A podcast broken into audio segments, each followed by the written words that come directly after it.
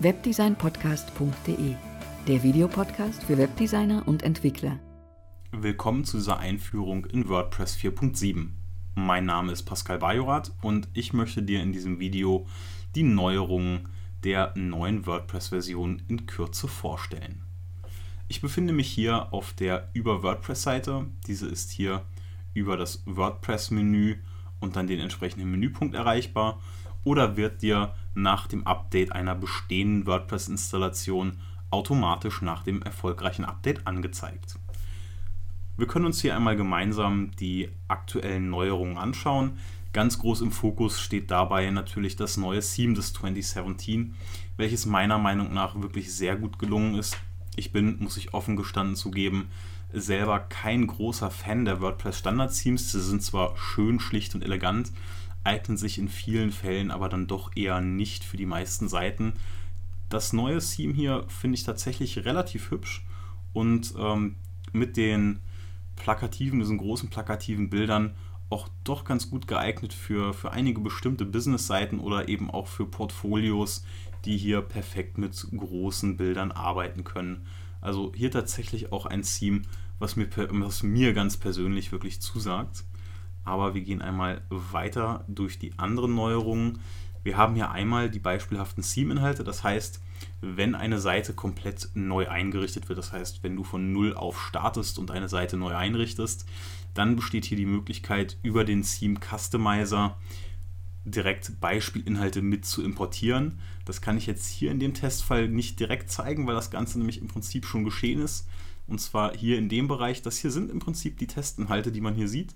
Das ist nichts, was ich jetzt eingerichtet habe, sondern das Ganze hat sich im Prinzip von alleine eingerichtet, indem ich im Prinzip direkt nach der Installation hier in den Theme Customizer gegangen bin, mir hier diese Demo angeschaut habe und das Ganze dann eben hier über den Speichern und Veröffentlichen Button gespeichert habe.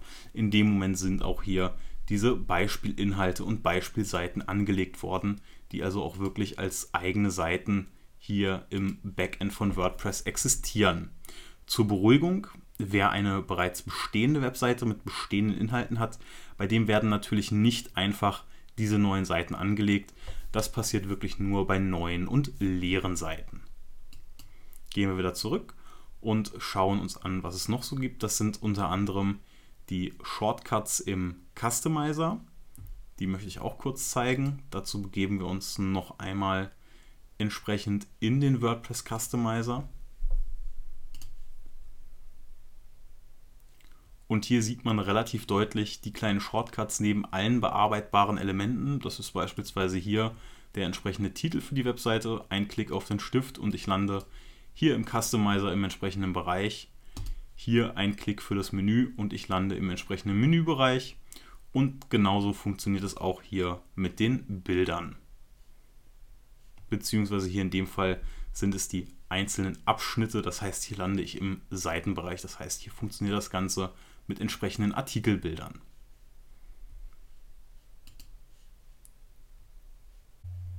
Bei der nächsten schönen Neuerung handelt es sich um die Video-Header-Funktion. Das heißt, hier ist die bereits bestehende Funktion der Custom Header in WordPress erweitert worden. Dieses zu finden unter Design und Header. Und hier lassen sich nun beispielsweise auch Videos hinterlegen. Ich begebe mich hier einmal in den Bereich über den Theme Customizer. Wir sehen hier Header-Video und haben jetzt hier die Möglichkeit, entweder ein eigenes Video hochzuladen oder was auch funktioniert ist, wenn du beispielsweise einfach ein YouTube-Video als Hintergrund verwenden möchtest, dann funktioniert auch das relativ einfach. Ich kopiere hier mal die URL eines beliebigen Videos, scrolle mal ganz nach oben, denn da befindet sich der Videobereich und dann sieht zum Beispiel unser Webseiten-Header so aus. Ist definitiv gerade für beispielsweise Fotografen oder äh, ähnliche Bereiche, die in irgendeiner Form Bilder darstellen wollen, Objekte, Häuser, Restaurants, irgendwas, was in die Richtung geht, mit Sicherheit in Kombination mit diesem Theme eine nette Sache. Ansonsten lassen sich Videoheader natürlich allgemeingültig auch auf allen anderen Webseiten sinnvoll mit einbauen, sodass es hier eine nette Funktion ist, die es dem Endnutzer ermöglicht, auch hier die Videos selber zu verwalten. Wir gehen wieder in den Bereich hier über WordPress und schauen, was es noch Neues gibt. Und hier haben wir eine Funktion, die mit Sicherheit jeder lieben wird, der regelmäßig neue WordPress-Webseiten aufsetzt und aufbaut. Und zwar besteht hier im Menü, ich wechsle einmal wieder in den Customizer, eine neue Funktion. Wir gehen hier in den Bereich Menüs, nehmen mal das Hauptmenü und sehen jetzt hier die entsprechenden Einträge, die im Menü verfügbar sind, also hier unten. Gehen wir mal davon aus, es soll eine neue Webseite eingerichtet werden und du hast verschiedene Untermenüs, die angelegt werden müssen und Seitenstrukturen. So wäre ja der normale Fall jetzt, man begibt sich in den Bereich Seiten, auch das können wir uns mal anschauen, begibt sich hier in den Bereich Seiten und würde jetzt hier die Seiten anlegen und diese dann eben im Menü hinterlegen.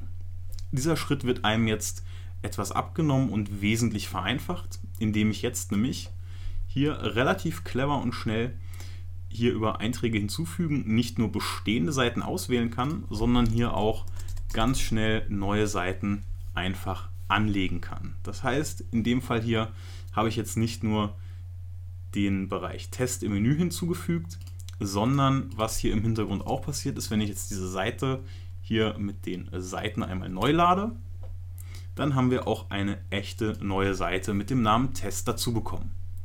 Das heißt, man kann gerade, wenn man hier die Seitenstrukturen schnell und einfach anlegen will, das Ganze hier wirklich schnell runterschreiben und anlegen. Das geht wesentlich fixer hier in dem Customizer über die Menüfunktion als hier einzeln über die Seiten. Also hier eine wirklich schöne neue Funktion, die einem Arbeit abnimmt. Dann haben wir hier eine weitere Funktion, betrifft, wen wundert es, wieder den Customizer.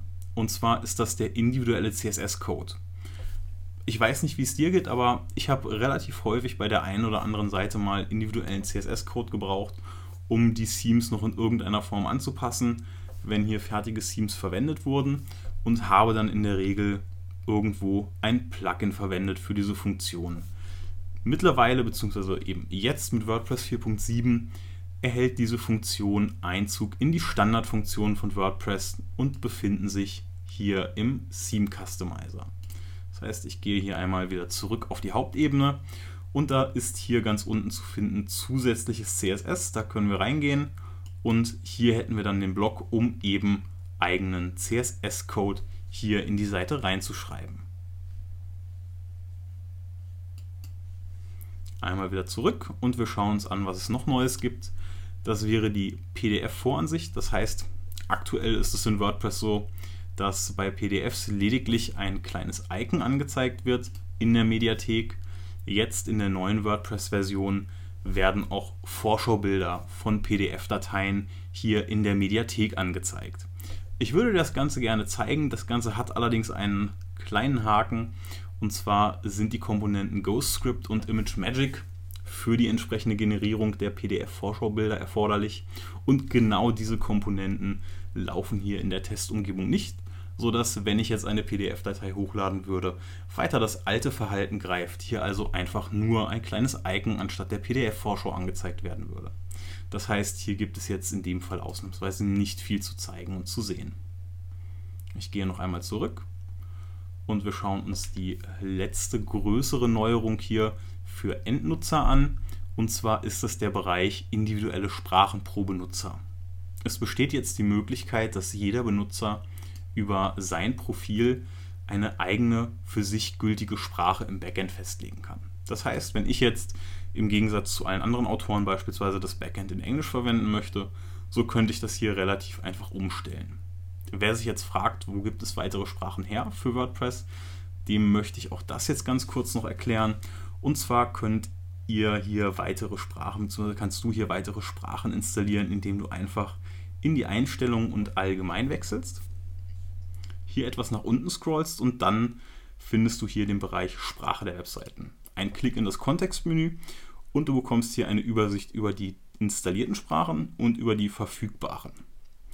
Um jetzt eine neue Sprache zu installieren, musst du relativ einfach fast gar nichts machen. Du musst nur hier die Sprache auswählen, Änderung übernehmen. Jetzt lädt WordPress im Hintergrund die entsprechenden Sprachpakete herunter. Das kann einen kleinen Moment dauern. Ja, und das war's schon. Jetzt steht die Sprache zur Verfügung. Du kannst hier die Sprache wieder zu der gewünschten globalen Sprache zurückändern. Das war's schon. Und wenn wir jetzt in die Benutzereinstellungen gehen, dann steht hier eine weitere Sprache zur Verfügung. Zusätzlich dazu haben wir jetzt auch direkt ein Update eingeblendet bekommen. Bei dem Update hier handelt es sich jetzt um kein Plugin oder Theme-Update, sondern hier gibt es jetzt die Übersetzungspakete für die verwendeten Plugins und Themes. Das heißt, hier werden jetzt die französischen Sprachpakete entsprechend für die Themes heruntergeladen.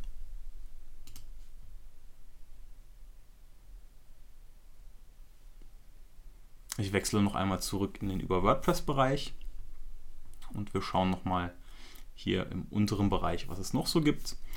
Und hier haben wir jetzt als letzten größeren Punkt die Erweiterung der REST API. Diese ist für die Kommunikation zum Beispiel von Verwaltungssoftware oder eben für den externen Zugriff auf deinen Blog, zum Beispiel auf Beiträge, Kommentare oder andere Systeme im ausschließlich lesenden oder auch im schreibenden Modus möglich. Das heißt, hier könnte man über Verwaltungssoftware jetzt auf die Seite zugreifen oder auch von extern beispielsweise Beiträge bearbeiten. Was mir noch aufgefallen ist, beziehungsweise was ich noch im WordPress Codex gelesen hatte, ist eine kleine Änderung im WordPress Editor. Die möchte ich dir jetzt abschließend noch zeigen und öffne dafür einfach mal hier diese Beispielseite. Und zwar gibt es hier eine kleine Änderung. Das Menü mit dem Absatz und hier mit den Überschriften ist von dem unteren Bereich des Editors hier in die erste Zeile gewandert. Das heißt, vorher musste man das Ganze erst hier aufklappen und dann war es hier unten links. Das befindet sich jetzt hier oben. Und eine weitere Geschichte, die ich ganz nett finde, ist, wir sehen hier in den Tooltips des Editors direkt die Shortcuts für etwaige Funktionen, wie beispielsweise hier bei dem Link einfügen oder ändern, wäre es Command K, die werden hier direkt im Tooltip angezeigt. Hier war das Verhalten vorher, dass man auch hier die zweite Zeile an, ausklappen musste und dann gab es hier den Bereich Tastaturkürzel und hier konnte man sich dann entsprechend die Shortcuts anschauen. So ist das Ganze wesentlich praktischer, denn man sieht direkt bei den vielleicht häufig verwendeten Funktionen, wie dort die entsprechenden Shortcuts lauten. Das soll es dann auch schon gewesen sein zu dem Update hier zu WordPress 4.7 und ich möchte das Ganze beenden noch mit einem kleinen Hinweis.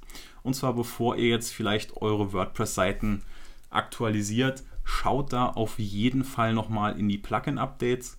Denn beispielsweise das beliebte Jetpack-Plugin hat auch noch ein relativ kurzfristiges Update herausgebracht, um die Kompatibilität mit WordPress 4.7 zu gewährleisten. Das heißt, da kann es noch das ein oder andere Problemchen geben. Wenn du da nicht reinlaufen willst, vielleicht das Update ein, zwei Tage aussetzen und schauen, was da noch so an Plugin-Updates kommt. Das war's soweit. Ich wünsche dir viel Spaß mit WordPress 4.7 und verabschiede mich. Bis dann. Tschüss. Vielen Dank fürs Zusehen und bis zur nächsten Folge. Weitere Informationen und zusätzliche Downloads findest du auf unserer Webseite unter www.webdesignpodcast.de. Erhalte regelmäßig alle neuen Videos und Artikel.